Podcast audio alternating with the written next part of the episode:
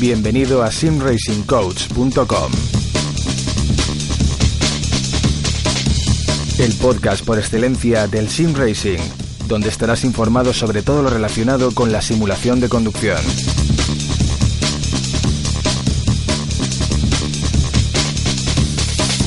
Artículos, novedades, entrevistas, opiniones.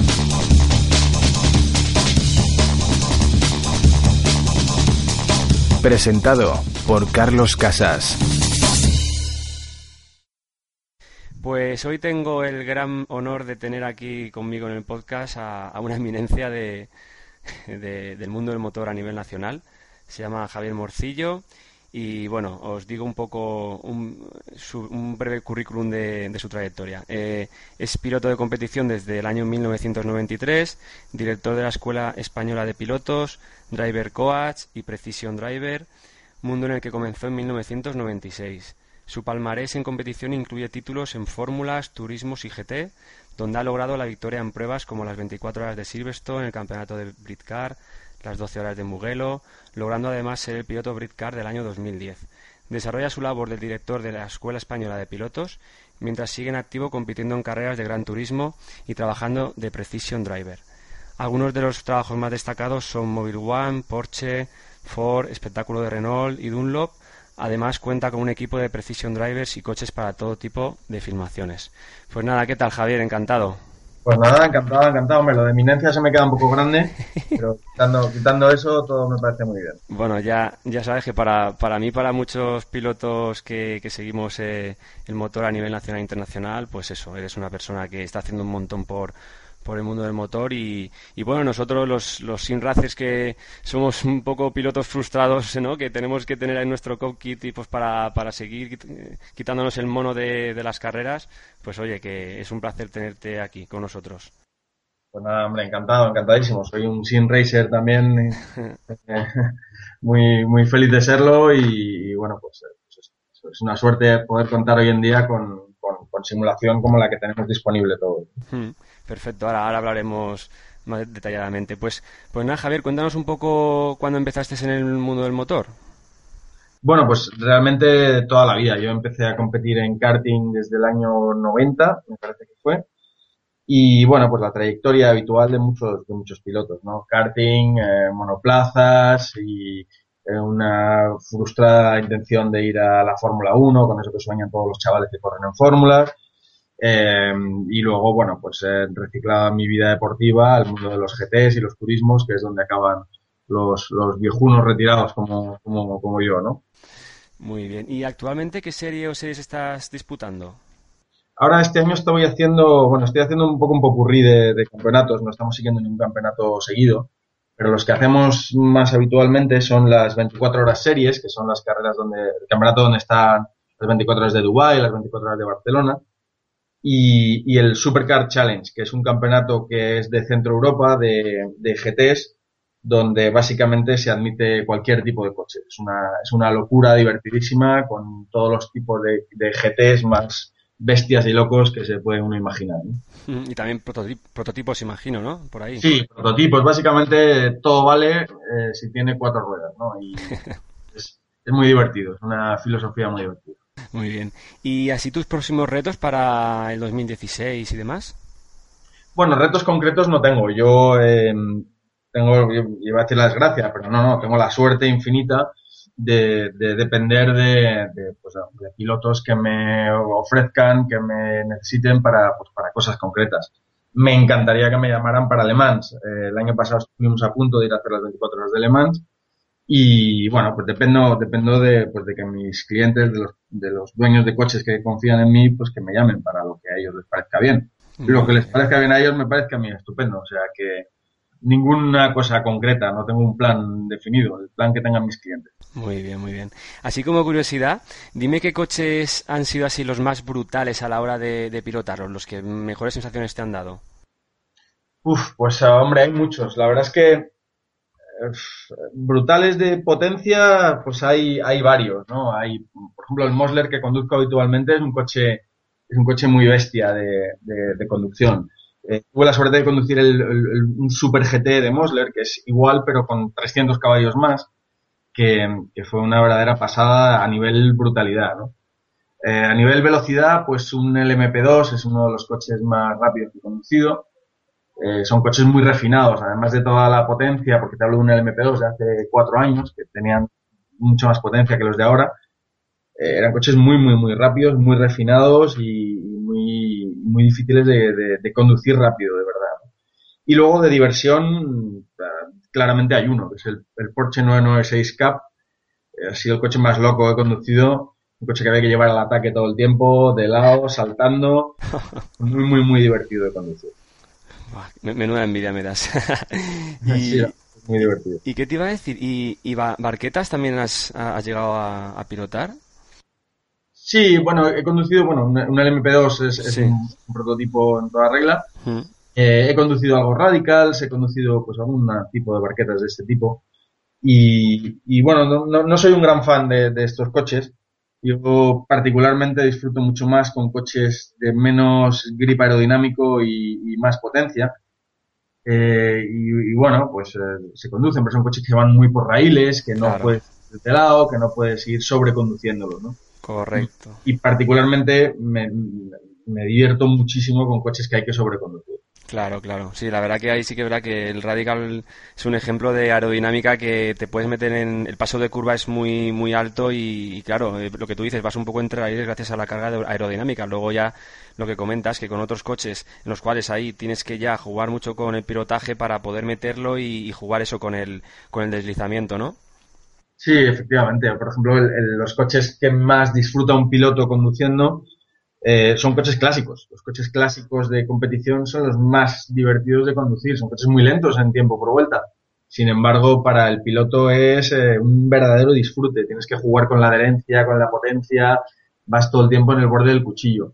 Eh, una barqueta, un Radical, un F3 son coches que, que, todo lo contrario. Tienes que llevar, que hacer que el coche no se mueva un milímetro, pasar por el sitio, y, jugar muy poco con el gas, porque el gas básicamente va 100% o cero y, entonces, bueno, pues son, es otro estilo de, conducción muy importante también, muy difícil hacerlo bien, mm. pero mucho menos divertido para un piloto. Correcto.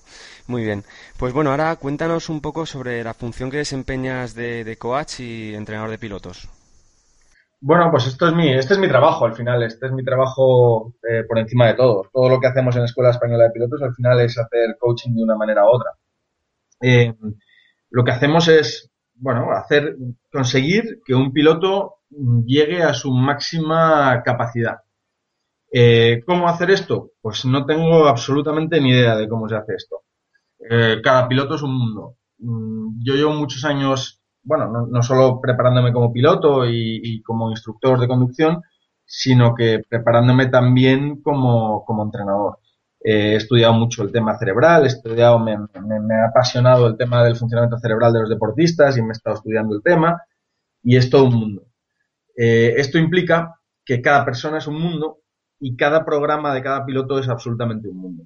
Mm, yo trabajo directamente con cuatro o cinco pilotos y todos ellos son totalmente diferentes, no solo de manera de ser, sino del trabajo que hacemos con ellos y del ritmo. O sea, no hay un plan. Cuando tú empiezas a trabajar con un piloto, pues no tienes ningún plan. Lo primero que hay que hacer es conocerle y a partir de ahí, pues ir diseñando el, programa que esa persona necesita para cumplir el objetivo, que es que llegue a su máxima capacidad como piloto. Mm. Muy bien. Eh, ¿Algún libro sí que recomiendes? Porque yo, yo en mi caso sí que llegué a leer el Speed Secrets de, de Ross Bentley. No sé si, si ese lo, lo conoces, un libro también que te explica pues eso, pues trucos y consejos para el control mental. Sí, Ross Bentley es mi, mi ídolo, vamos, es, es, para mí la referencia mundial en el tema coaching, sin duda. Además es un, es un tipo relativamente poco conocido mm, y es, es el, el pionero en realidad del, de ir un poco más allá. Hasta, hasta Ross Bentley lo que se hacía era enseñar a alguien a hacer una curva. Se frena aquí, se traza aquí, este es el vértice y esto se hace atrás. Y, y, Ross fue el primero que dio un paso adelante y que, que llevó el tema a, a, un nivel cerebral. Y entonces, los libros de Ross son los que yo recomiendo claramente, aunque hay, una, hay un proceso anterior. Yo, eh, si queréis mirar en, en Racing Gang, eh, escribí una lista de los libros respondiendo a la, una pregunta que has hecho.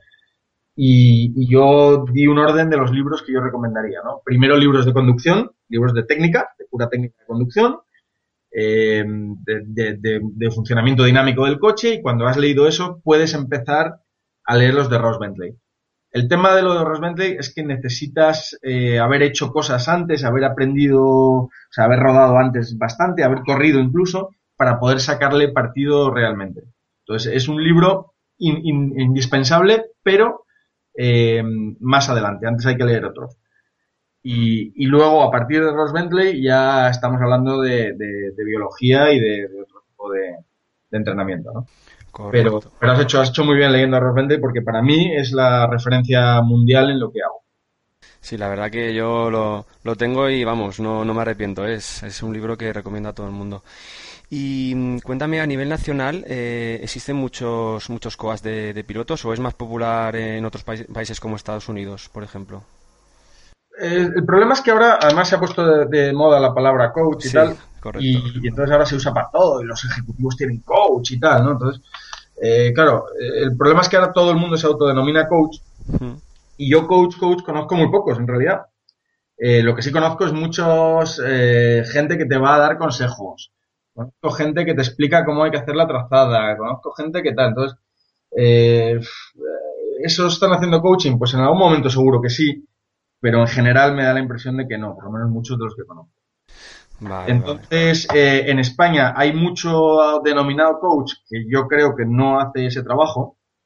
Em, y fuera de España sí, fuera de España es bastante habitual. Por ejemplo, en Inglaterra prácticamente todos los pilotos cuentan con un coach, sobre todo al principio de sus carreras y en Estados Unidos es muy habitual. En Estados Unidos además tienes el spotter, que es, una, es un puesto que no existe en Europa, es el que te va hablando por la radio básicamente el 100% del tiempo. Sí, sí. Eh, entonces en España estamos un poco por detrás, un poco por detrás en todo, en general, en automovilismo, estamos en un nivel muy bajo, incluido en eso. Eh, es muy español, eh, a los españoles no se nos puede enseñar nunca ni a conducir ni a hacer sexo. somos muy machos todos aquí, ¿no? Entonces, eh, pues esto es un poco un fenómeno que tenemos aquí, ¿no? O sea, yo, yo soy la leche, yo soy buenísimo, mi padre me ha dicho que yo soy buenísimo, ¿cómo voy a tener yo un tipo que me diga lo que hacer si yo soy la leche? Entonces, eh, es un poco esta actitud, la gente no sabe lo que es un driver coach, no sabe lo que hace un driver coach y entonces es muy difícil que demanden este, este servicio. Hmm. Eh, fuera sí y, y, fuera es donde, donde se trabaja prácticamente todo el tiempo. Y según tu, opinión, ¿qué faltaría en España o qué debe de, cambiar para que esa formación de pilotos sea algo menos costosa y que, por lo tanto, se abra un poco el paso de pilotos con cualidades? Es muy complicada esta pregunta. Ojalá lo supiera. Si lo supiera, estaría haciendo todo por hacerlo. El, problema principal eh, es que el automovilismo es muy caro. no hay manera de evitarlo. si un juego de neumáticos, por barato, por barato que sea, cuesta mil euros y necesitas 15 al año, pues estamos hablando de 15.000 euros de neumáticos. Eh, no puedes evitarlo, no hay manera de evitar eso. Si, un coche cuesta lo que cuesta, si hacerlo correr cuesta lo que cuesta, si un circuito cuesta lo que cuesta, pues estamos hablando de un deporte caro y eso no es evitable. Ahora, ¿qué es lo evitable? Bueno, pues el, el, el automovilismo es un negocio, es una industria, eh, los circuitos son empresas, los equipos son empresas, lo tienen que ser, es decir, la, gente, los mecánicos que están allí trabajando tienen que pagar su hipoteca. Eh, bueno, pues todo es una industria y, la gente quiere participar de esa industria. Entonces, todas las partes quieren ganar dinero en el tema. ¿Cuánto dinero? Pues, pues esto al final es ley de oferta y demanda y es muy difícil de regular. Lo que, lo que pasa es que lo que nos gustaría a todos es que la gente pudiera correr por muy poco dinero o gratis. Pero es que alguien tiene que pagar eso. ¿Quién lo paga? Pues eh, es, muy complicado resolver este tema. ¿Cómo hacerlo? Pues tendría que llegar a una situación eh, al estilo de la Movistar Racing Fórmula que se hizo en, mi empresa en el año 98, eh, donde una gran empresa pues patrocinó un programa brutal de búsqueda de talentos, apoyándose en una campaña publicitaria brutal para sacarle rendimiento. Em, se hizo una vez, se hizo en las vacas gordas y hoy en día no tendría sentido, o sea, no, no, no le saldría rentable de ninguna manera. Entonces, es muy complicado porque las facturas hay que pagarlas, alguien las tiene que pagar. y, entonces eh, lo, complicado es buscar quién las pague. ¿La federación qué papel tiene en esto? Pues bueno, la federación se supone que es un elemento de, que, no tiene ánimo de lucro y, yo no sé muy bien cómo funciona, pero debería estar en una promoción constante, buscando maneras, hablando con todos nosotros para buscar una manera de hacer este tema y no lo hacen. Entonces, eh, no, no, te, no te sé dar una solución al tema coincides conmigo que en otros países es, es, un, incluso más económico alquilar pistas, ir con tu coche o con un coche de competición para, para hacer track days o para hacer eh, días así de, eventos deportivos, ¿no? Sí, pero es un pez que se muere la cola, porque efectivamente en Inglaterra es mucho más barato todo esto, pero para que te hagas una idea, eh, hay track days diarios en los circuitos que tienen 150 coches en España al final es tan pequeñita la industria, es tan pequeñito el número de gente que va a rodar con su coche, es tan pequeñito el número de gente que se compra un casco, es tan pequeñito el, número de gente que coge un driver coach que por, por, por la cantidad de gente, por, por ley de oferta y demanda, eh, no, no tiene sentido. Tú quieres alquilar el jarama tienes que ir a alquilar el jarama entero al precio que ellos digan. Mm, en Inglaterra, el día que no lo tienen alquilado, lo abren al público a 100 euros persona y lo llenan porque hay suficiente eh, volumen de mercado para todo. El que vende cascos, pues el que vende cascos pone una tienda de cascos y vende 25 cascos al día. Aquí en España se venden 25 cascos al año. Esos cascos van a ser más baratos en Inglaterra por una ley comercial básica. Eh, entonces, ¿de quién es la culpa? ¿Aquí somos todos muy, muy usureros? Pues no, no, la culpa es de, todo, de la cantidad de gente que hay, de la cultura del automovilismo, del volumen de, mercado que hay para, nuestra actividad. Que no olvidemos que es un negocio, es una industria y que la industria se alimenta de dinero, claro. Hmm, correcto. Bueno, volviendo a tu profesión como coach, eh, somos conscientes de la importancia de una buena forma física y gran trabajo mental para competir. Salvando las distancias obvias con las carreras convencionales, en competición virtual también hay que estar bien en esos dos aspectos, físico y mental. En ese, en ese segundo aspecto, ¿podrías recomendar a nuestros seguidores sin racers algunos ejercicios o prácticas mentales que puedan practicar en sus casas para mejorar la concentración y la consistencia mental? Sí, cualquier ejercicio de integración, de integración cerebral. Eh, tú que has leído a, a Ross Bentley, mm. sabes que trabaja mucho el tema de integración cerebral. Eh, hace verdaderas maravillas. O sea, un, ratito antes de, hacer la carrera, eh, hacer una serie de ejercicios de equilibrios, de concentración, pues cualquier tipo de integración mental. Eh, Ross Bentley hace los lazy aids que le llama, que son esto de mover la mano delante de los ojos y tal. Pero a mí esos particularmente no me gustan mucho, yo tengo mi propio sistema de integración cerebral, pero cualquiera es válido. Pues yo recomendaría claramente eso, la, distancia con el automovilismo real, pues bueno, pues que no tienes las fuerzas que vas a sufrir en el coche y no vas a tener impactos. Porque gran parte de la forma física en el automovilismo es para evitar daños en, en accidentes, ¿no? Entonces, todo eso te lo ahorras en, en el sim racing. Y, nada, pero efectivamente la concentración, la preparación mental, la integración mental es, es esencial, esencial, porque tienes, requieres muchísima concentración en, en, en un simulador. Sí, sí, sí, la, verdad que sí. Quizás es eso, antes de la carrera, tomarte tus minutos, respirar profundamente, cerrar los ojos y a lo mejor analizar un poco eh, el circuito, cómo quieres salir en la parrilla de salida, ¿no? Sí, visualizar, visualizar es una cosa que hay que hacer básicamente para todo en la vida. Y, y luego, cualquier cosa de equilibrio que hagas es un sistema de integración cerebral muy, muy bueno. Entonces, simplemente, bueno, cualquier cosa de equilibrio, ¿no? Una bola de, de, estas eh, medicinal para darte encima, hacer equilibrios o simplemente ponerte la pata coja y de puntillas eh, un rato, intentando estar el mayor tiempo posible así. Cualquier eh, ejercicio de ese estilo te va a preparar cerebralmente muchísimo mejor para eso. Y aunque tú no te seas consciente de, de eso, vas a notar las diferencias directamente. O sea, todo va a ser más fácil cuando haces eso que cuando no lo haces.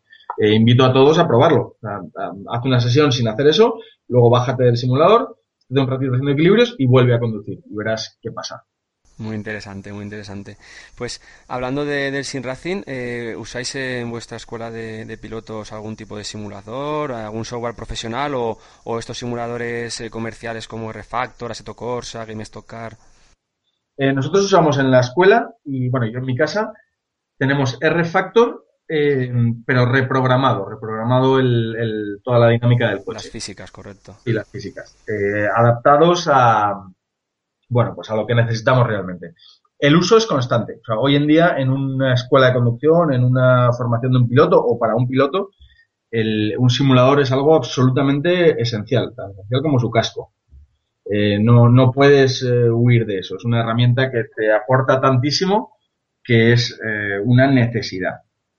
Entonces usamos, lo que pasa es que el uso que se le da es, es diferente al que la gente piensa. para empezar, un simulador yo creo que está mal llamado simulador. Un simulador no, no, o sea, no busca simular lo que pasa en un coche de carreras. Eh, lo que sí busca ser es un entrenador. Yo lo llamaría un entrenador. Mm. Entonces, en un simulador tienes una serie de cosas que tienes en la realidad, te faltan otras y otras las tienes exageradas. Y, entonces el conjunto de todo eso que, que tienes en un simulador hace que tú prepares tu cabeza para el, andar con un coche de verdad, ¿no? Entonces lo que buscas en realidad es entrenar una serie de, aptitudes del piloto usando el, mal llamado simulador, ¿no?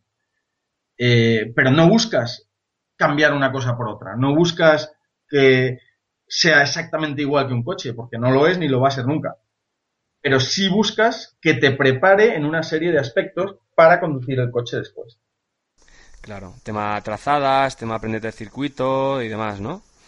Bueno, el circuito está bien, te da una, buena idea eh, de, lo que vas a encontrar. Luego hay muchas diferencias. Por, muy bien que esté hecho el circuito del simulador a la realidad, hay muchísima diferencia. Y hay uno, una de las cosas que es importante trabajar con los pilotos cuando conocen un circuito en el simulador es que cuando llegan a la pista lo olviden absolutamente, el simulador. Trabajen como si no hubieran estado en el simulador y para la segunda sesión ya tiras de, la, de, lo que has hecho en el simulador. Eh, pero eh, te puede dar percepciones equivocadas del simulador muy fácilmente y lo que se hace es que tú trabajas la solución a problemas. Tú, estás eh, haciendo una curva, concretado un circuito, entonces lo que entrenas es la agilidad mental para buscar qué es lo que necesitas hacer en esa curva, qué opciones tienes y cómo eliges la mejor opción para afrontar esa curva o ese problema concreto de esa situación. Eh, esta, esta solución se va a parecer mucho a la que te vas a encontrar después con el coche de verdad. Y esa agilidad mental es la que tú en realidad estás entrenando en el simulador. El, el, enfrentarte a una curva y buscar la manera de buscar la manera óptima de hacerla en el menor tiempo posible. Eso es lo que en realidad trabajas con un piloto en el simulador. Muy bien, muy bien. No, muy, muy interesante. Yo, yo también tengo aquí mi, mi y demás. Intento siempre tener la mayor inmersión posible para, para sentirme dentro de, del coche y del circuito, pero vamos, súper interesante lo que ha comentado, que al fin y al cabo lo que es es un entrenador, ¿no? Para, para porque no podemos comparar nunca un simulador a, a, un coche real, ya solo con las fuerzas G y las vibraciones que existen, vamos, es, es imposible. Sí, no, yo creo que el error es intentar compararlo. Eh, no, no, no es no, no, es comparable, pero ni para bien ni para mal. Es decir, es, es otra cosa, es un entrenador. Para ir eh, bien en un simulador hace falta saber muchas cosas, hacer bien muchas cosas que son necesarias para hacerlo bien en el coche. Pero eso no quiere decir ni que lo vayas a hacer bien en el coche, ni, ni que sea igual. Quiere decir que requiere un montón de cosas que son iguales. Ahora, que eso después lo vas a traducir al coche, pues eso no está claro, ni, ni al revés, ¿eh? ni gente que va muy bien en coche es capaz de manejar bien un simulador. Claro, claro, eh, Entonces es un tema, es un tema complicado. Por eso, simulador a mí no me acaba de gustar la palabra, más bien lo que te digo, entrenador. Es un excelente entrenador de pilotos, pero no es un simulador. Correcto. Aparte, por esa regla de tres, si un, un piloto profesional eh, se pusiera en un simulador pues eh, podría hacer los mismos tiempos, incluso eh, estar al mismo nivel que, gente que está todo el día en el ordenador dándole a, los, a los Sims. ¿Y qué pasa? Que al final un chaval de 15 años aprende sus, sus trucos eh, para llevar ese, el coche del simulador al máximo y ese chaval lo pones en un coche real y no va a hacer nada. O sea que, que al fin y al cabo lo que tú dices, que es más para entrenar, no, no para comparar uno y otro. Eso es. Hay una, hay una diferencia fundamental entre un simulador y un coche, que es, que es la principal. Es que en el coche tú estás todo el tiempo, lo que, lo que en realidad estás usando tu percepción, lo que tus sentidos están intentando captar todo el tiempo, es el equilibrio que existe entre la adherencia del coche y, los Gs laterales. Eh, esto es un equilibrio, es exactamente igual que el equilibrio cuando te subes a un monopatín. Eh, pero en vez de ser vertical es lateral. Tú intentas llevar el coche en ese equilibrio entre adherencia y velocidad, eh, con el coche deslizando. Para eso has de sentir no solo la dinámica, el movimiento del coche, predecirlo y además notar la adherencia de esos neumáticos contra ese asfalto. Todo eso que te acabo de contar no existe, directamente no existe en un simulador. En un simulador tú no tienes estas percepciones, con lo cual lo que hace es que tu cerebro se las inventa. Se las inventa. Tu cerebro funciona de una manera muy curiosa, que es que eh, inventa archivos. Cuando un cerebro humano le, todo tiene sentido, todo va en una línea recta. O sea, si tú tienes una línea recta tapada a un trozo y, parece que sigue recta por el otro lado, tu cerebro asume que eso es todo una línea recta por atrás, de lo tapado. Pues esto funciona exactamente igual en un simulador. Cuando tú estás en un simulador, eh, todo, todo indica que tú te estás moviendo en un coche pero tú en realidad no lo estás sintiendo. Y entonces tu cerebro lo que hace es crear un archivo, un archivo inventado absolutamente, que tu cerebro utiliza, donde hace que tú pienses que tú vas en un coche y que te estás moviendo. A, nivel subconsciente hablo. Hmm. Entonces, la creación de este archivo, el cómo hace ese archivo tu cerebro, es la clave del uso de simuladores. Y como anécdota te contaré que hay gente que no tiene la capacidad de crear ese archivo. Por ejemplo, Michael Schumacher. No sé si recuerdas que Michael Schumacher tenía un problema serio de que no podía usar simuladores mm. porque se mareaba. Pues este mareo es el producto, el, sí, el producto de no poder crear ese archivo. Hay gente que no tiene esa capacidad y entonces cortocircuita casi literalmente. No sé si habrás visto que habrá pasado alguna vez, pero de vez en cuando pasa que hay gente que le das al simulador y directamente se marea y vomita.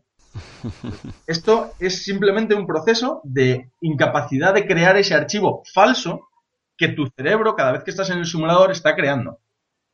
Entonces, la, calidad de ese archivo es la clave. Y un piloto que viene de, coches y pasa a un simulador, ese archivo está viciado por la, por la realidad, por la realidad de la adherencia del coche y tal. Entonces tiene una serie de limitaciones. Y un chaval que nunca ha conducido un coche, pero que anda en simulador, tiene otra percepción, o sea, ese archivo es diferente. Y entonces va muy bien en un simulador, pero luego en un coche no es capaz de saber qué hacer porque no tiene, no sabe dónde coger la información de, de, adherencia, de inercia, de todo eso. No, su cerebro no está entrenado para eso. Claro, entonces, sí, sí, dime, dime.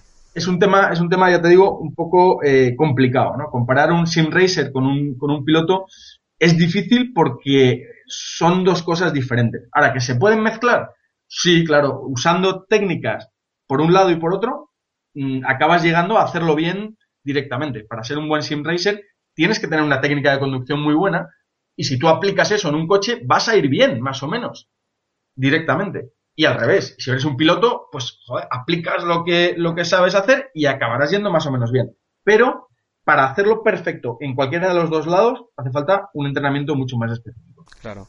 Al final, como conclusión diríamos eso, que, en, realidad y simulación, cada uno en cada sitio tienes que reaprender, tienes que aprender a, usar las herramientas necesarias para poder sacar el máximo partido. O sea, no, uno que está en un simulador no se puede ir a un coche y, con lo que ha aprendido o ha reaprendido del simulador aplicarlo al coche y viceversa. O sea, esa sería un poco la conclusión.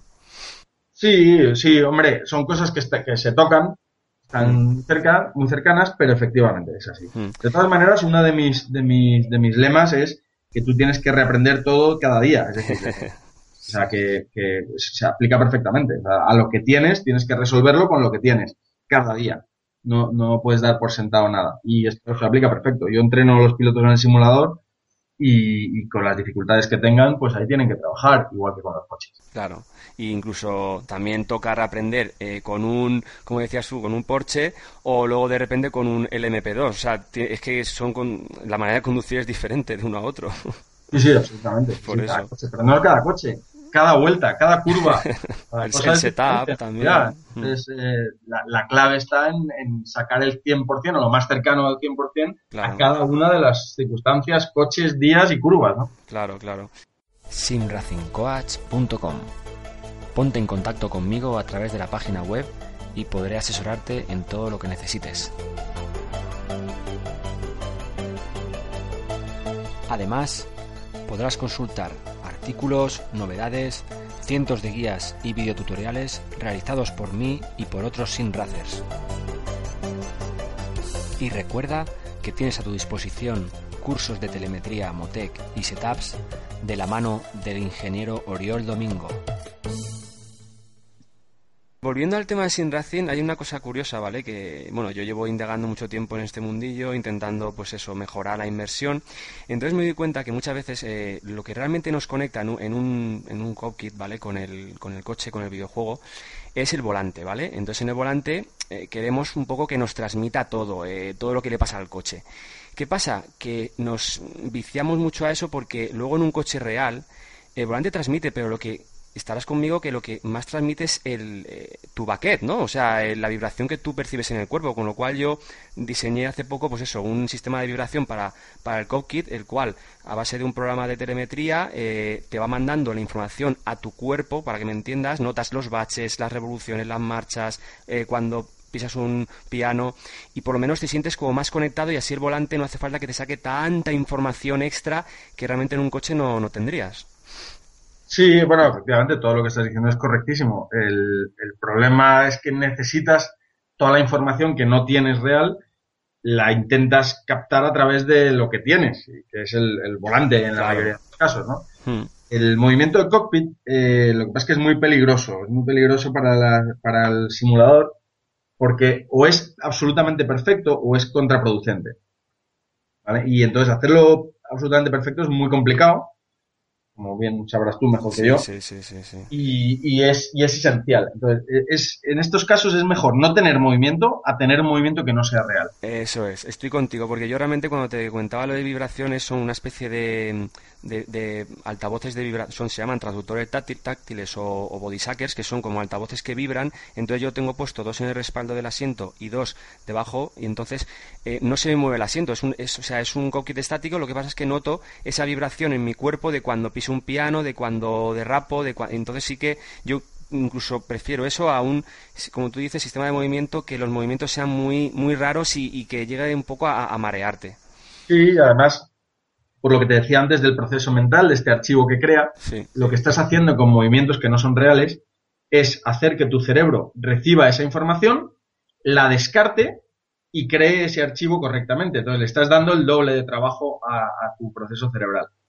Entonces, esa es, la razón biológica de, que es mejor no movimiento a un movimiento que no sea real. Ahora, si es real, efectivamente sí que te apoyará en, en esa información. Tú un coche lo sientes eh, ya no es a través del asiento ni del volante, sino es el conjunto, el conjunto de movimiento, la inercia que llevas en el cuerpo. la fuerza G. a través del volante hay muchísima información, eh, porque estás notando la adherencia de las ruedas, las ruedas traseras las sientes a través del bucket. Básicamente, por hacerte una explicación simple, las ruedas delanteras las sientes con el, con el volante y las traseras con el culo, ¿no? Vale.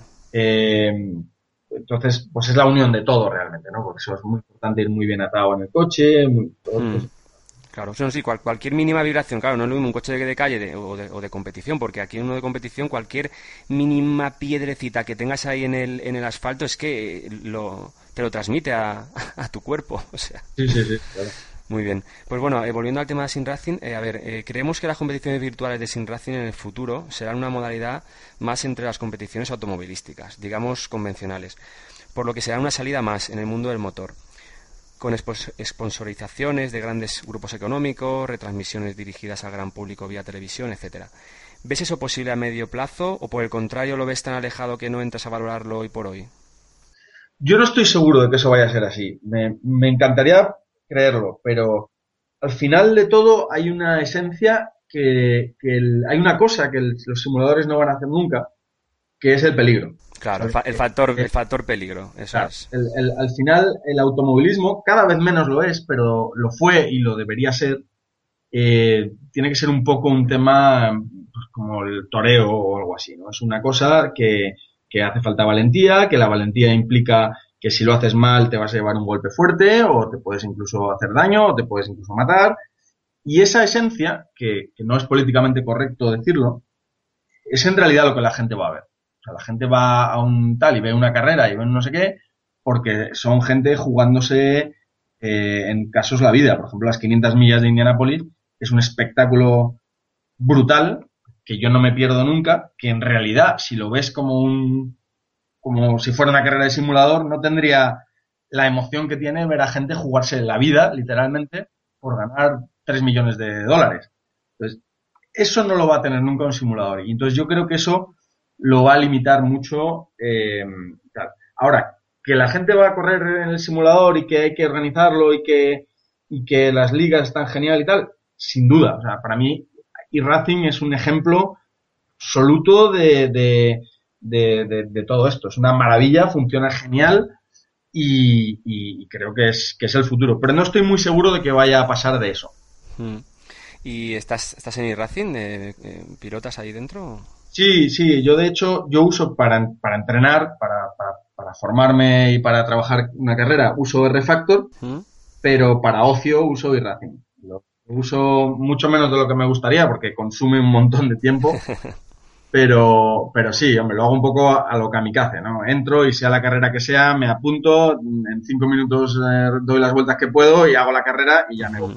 Entonces, no, no lo hago todo lo bien que me, que me gustaría, ni dedico el tiempo que tal, pero desde luego me, me, me parece absolutamente genial el sistema. Sí, el sistema online es brutal. No me, no me encanta, como simulador creo que no es la referencia en absoluto, pero desde luego como funcionamiento y como sistema y como diversión me parece absolutamente genial. Sí, sí, sí, estoy contigo. Una cosa, eh, ¿has, llegado a probar, por ejemplo, GameStop Car o R-Factor 2? Eh, no, bueno, sí, eh, lo he probado ligeramente R-Factor 2 y tal, pero, pero nada, a nivel probarlo, ¿no? A nivel de trabajar con él seriamente. A nivel de trabajar con él, uso R-Factor. R-Factor, muy bien. Pues bueno, yo ya, ya, te comentaré por privado un poco el Game Stock Car, que la verdad que me, ha sorprendido gratamente. Para que te hagas una idea, Game Stock Car es un R-Factor, pero, pero mejorado. Entonces tienes la misma base por debajo y la verdad que está bastante, bastante chulo. Vale, pues eh, bueno, ahora quería pasar un poco al lado ya más más tuyo de, competición. Entonces me gustaría preguntarte pues algunas curiosidades sobre la forma de pilotar, eh, pues eso, de, un, piloto, como tú en un coche de competición, ya que eh, muchos oyentes de, este podcast eh, nunca han tocado un coche real de competición y, a lo mejor pueden tener ideas un poco equivocadas. Entonces, dime un poco, tema de vibraciones dentro del coche, porque debe de ser brutales. O sea, yo personalmente solamente he llevado un, un Mazda MX5 de competición y vamos, ya con eso, pisar un piano, que te temblaba todo. Entonces me imagino que tú con esos coches que has llevado de alta gama, uff, debe ser increíble. Sí, más que las vibraciones, que, que, las hay y todo eso, una de las dificultades está en, el respirar, simplemente en respirar. Cuando las frenadas son tan fuertes, las aceleraciones, la, la, adherencia en las curvas es tan grande con coches grandes, que no, no puedes respirar. Cuando vas apoyado en una curva de cuarta, quinta velocidad, eh, no, no, no, no, tienes fuerza para respirar simplemente. Entonces, esas son cosas que me imagino la gente no, no, no aprecia desde, visto desde ningún ángulo. La dificultad es que no siempre puedes respirar, que no siempre puedes ver bien, que, que, que bueno, pues que hay muchas cosas que te faltan en un coche, ¿no? Eh, es bastante angustioso, eh, estás muy encerrado, no ves prácticamente nada para muchos ángulos del coche. Cuando estás en una pelea con otros coches, pues lo, oyes, lo sientes, lo tocas, pero no lo ves. Entonces son, son cosas eh, curiosas principalmente eso. Y luego el, las curvas rápidas en un coche grande, eh, bueno, pues eh, requieren muchísima fuerza, muchísima fuerza física. yo no importa lo que entre en el cuello, cuando tengo carrera de más de media hora de stint, tengo agujetas en el cuello al día siguiente, sin duda. Claro, es que la, fuerza lateral es brutal, ¿eh? La fuerza lateral, pero es, es, muy constante, las frenadas son muy bruscas, las aceleraciones. Depende mucho del coche, claro. Cuanto más rápido el coche y más adherencia, más, más pasa todo esto que te digo. Pero sí, hay, hay muchísimas sensaciones que no, que no existen en un simulador y que además son imposibles de, de, hacer, ¿no? El otro día hablaban de que para empezar a simular los Gs que sientes en un coche necesitarías una sala de no sé cuántos mil metros mm. cuadrados claro. Eh, con una, con, ¿cómo se llama? Un giróscopo y un tal. O sea, una cosa que se saldría absolutamente de precio, ¿no? Saldría más barato al final coger el coche y hacerlo. pues sí, la, verdad que sí. Eh, es, una, es una cosa que de momento, eh, bueno, pues, pues estará, estará limitado en un simulador con eso. Mm. Y, tema, tema ruido, porque es verdad que para pilotar el, también el sonido es súper importante. Y dime un poco sensaciones del ruido que tú percibes cuando estás en un coche de competición. Muchísimo. El, además es muy importante. Como bien ahora has visto en los libros de Ross Bentley, una de las cosas que se hace es preparar tus cinco sentidos. Y en todos los cinco sentidos tienes información que, que luego necesitas procesar correctamente. Pero lo primero que tienes que hacer es tener esa información. Entonces, el, el oído, la, vista, evidentemente, es muy importante, pero el oído es, casi tan importante como la vista. El oído te dice muchas cosas. Y además me hace gracia porque en los simuladores lo usan mucho.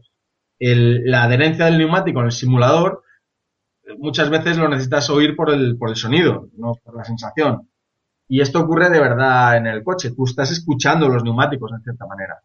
Y, y lo que te están diciendo el sonido de los neumáticos en la pista, pues pues tiene mucho que ver, además de, por supuesto, del motor, las revoluciones, el cambio, la caja, además de todo eso. Pero, pero sí, sí, es, el, sonido es, es muy, muy, muy importante. Muy importante. Sí, porque muchas veces nos, mentalizamos siempre o nos enfocamos en el tema visual, pero es que es eso, eh, visual, el sonido, el tacto, el sentir en, tu cuerpo todo, es que son, son todos los sentidos realmente cuando estás pilotando. Son todos, son todos, y todos te dan una información muy importante. El olfato te da una información muy, muy importante de, qué está pasando con los neumáticos, de una blocada, de si hay algo que está fuera de temperatura, de lo que está pasando fuera de la pista, porque lo que pasa adelante te, entra al cockpit y lo hueles. Es decir, hay muchísimo por el, por el olfato. Eh, por el sabor, el sabor te dice muchísimo también eh, de tu estado físico.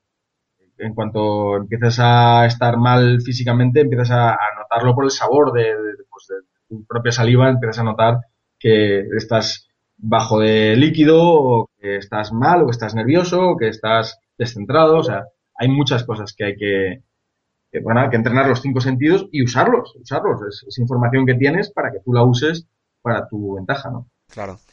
¿Quieres disfrutar del cockpit más robusto, versátil y ajustable del mercado, realizado en perfilería de aluminio?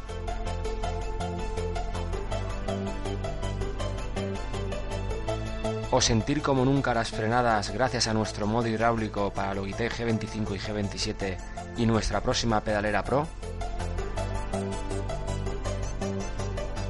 TotalSpanishSimulator.com Accesorios de calidad para la simulación.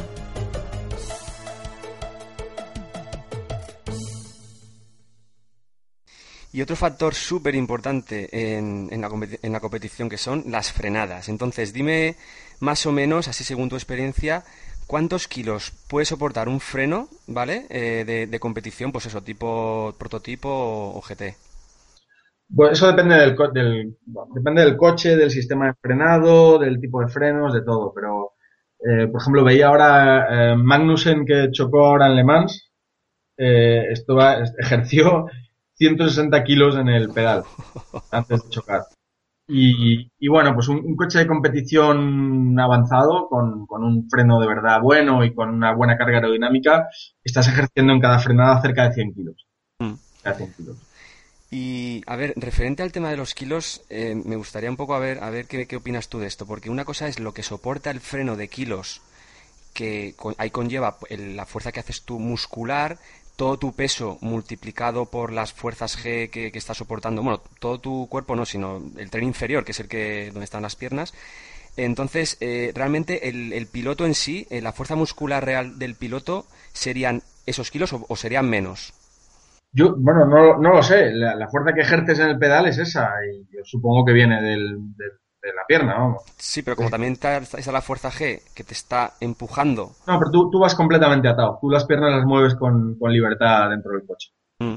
Entonces, eh, bueno, que saltas encima del, freno con toda tu fuerza, realmente. Claro, o sea, como, que tu cuerpo, o sea, estás eh, totalmente apoyado En el, en el freno, para que me entiendas. Con toda tu fuerza. Eso es. Te pones encima del pedal con toda tu fuerza. Claro, claro. Esto depende mucho del coche. Hay coches que no, hay coches que, que requieren muy poquita pedal de freno. Por ejemplo, yo estuve corriendo con un Volkswagen en las 24 horas de Dubai que tenía servofreno y, y, y era dificilísimo por eso, precisamente, porque había que ejercer muy poquita presión. Y entonces es muy difícil regular cuando aplicas muy poca presión. Los coches buenos, los GTs grandes, requieren toda tu fuerza la que puedas hacer. Claro, claro, Y, claro. y eso es más fácil porque directamente saltas sobre el pedal con toda tu fuerza. Requiere menos finura, por decirlo de alguna manera. Mm. Claro, por eso, eh, en lo que hago yo siempre hincapié de, un, de un cockpit estático a, un coche real, que en el cockpit como tú no puedes dejar todo tu cuerpo encima del pedal porque mm, estás jugando con el tobillo, ¿no? Con la fuerza que hace tu planta de pie y, y con el tobillo, nunca vas a poder eh, situarte, o sea, dejar todo tu peso encima porque no hay fuerzas G, entonces eh, no, es muy difícil hacerlo en, un- en un cockpit, frenar de la misma manera que, que en un, que en un coche de competición. Sí, no, es igual. Lo que pasa es que no, no lo requieres, porque tú en un simulador le aplicas que después ejerzan los frenos la fuerza que tú Lo, lo- lo quieres. configuras. Mm. Realmente, mm, como es configurable, realmente, realmente no lo vas a necesitar nunca, ¿no? Pero, pero sí puedes ejercer la misma fuerza sobre el freno, ¿no? Lo que pasa es que la, la- una de las cosas que se aprenden en coches grandes es que no haces el freno con el, con el tobillo, haces el freno con la pierna. Ahí está, esa, esa es la diferencia, porque muchos de nosotros en el cockpit lo hacemos con el tobillo, entonces no podemos hacer nunca 100 kilos con, con el tobillo, es que no se puede. Claro, no, pero con la pierna sí, tú usas Claro. toda, toda la pierna, la fuerza de la pierna entera para. El Claro. tobillo es el que no se mueve.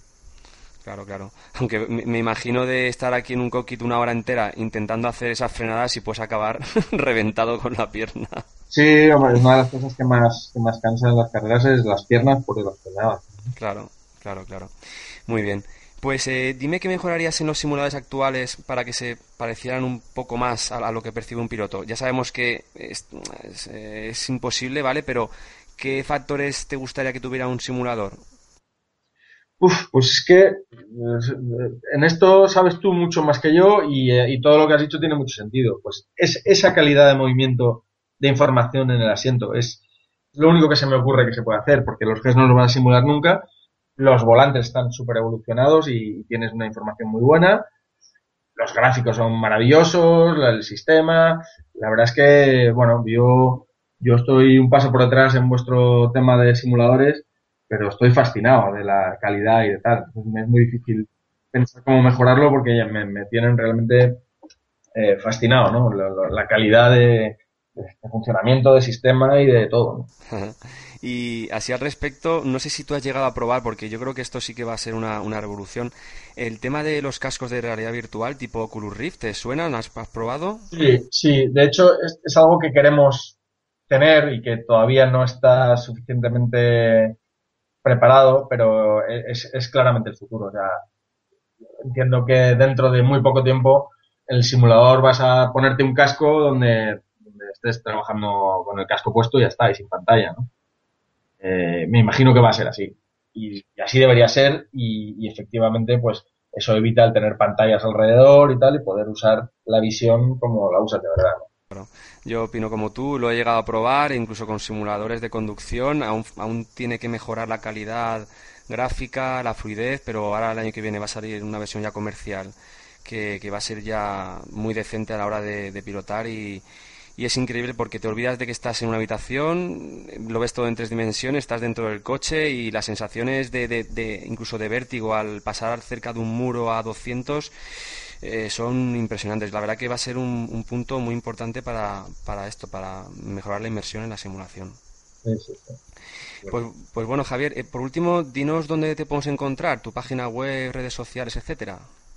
Pues mira, en, en mi página web es precisiondriver.es, eh, más enfocada a mi trabajo de, de conductor de precisión en anuncios y tal que, que otra cosa.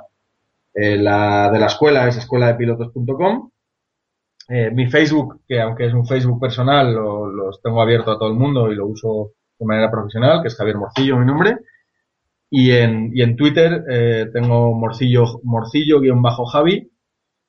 Eh, y, nada, pues, pues eh, que le apetezca charlar de coches, yo siempre estaré encantado. Me divierte mucho hablar de coches. Pues Javier, de verdad, ha sido un verdadero placer tenerte aquí, de verdad. ¿eh? Me siento súper afortunado de haber podido charlar contigo casi una hora de, de la competición real de simulación y eh, espero tenerte más adelante en algún otro podcast.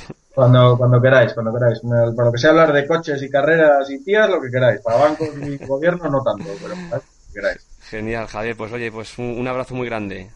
Muy bien, pues un abrazo a vosotros.